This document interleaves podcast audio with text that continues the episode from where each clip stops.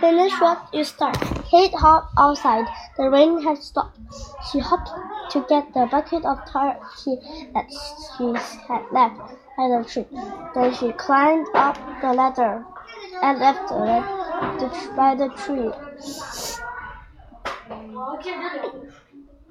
Then she climbed up the ladder. Quickly she put the tar on, on the roof above her room.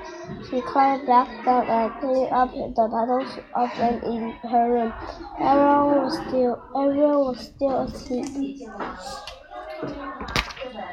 Kate hopped to the kitchen. She cleaned out the sink and did the dishes. She shelled the peas and made the salad for supper. She set the table and took the pitcher to the brook to get some fresh water. The sound of Kate leaving woke up the kid, and Mom heard Kate leaving too.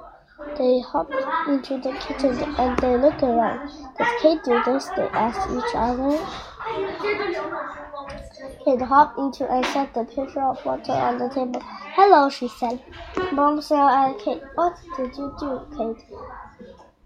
Kate wiggled her tail so, so hard that it shook the jobs that should I have done, she said.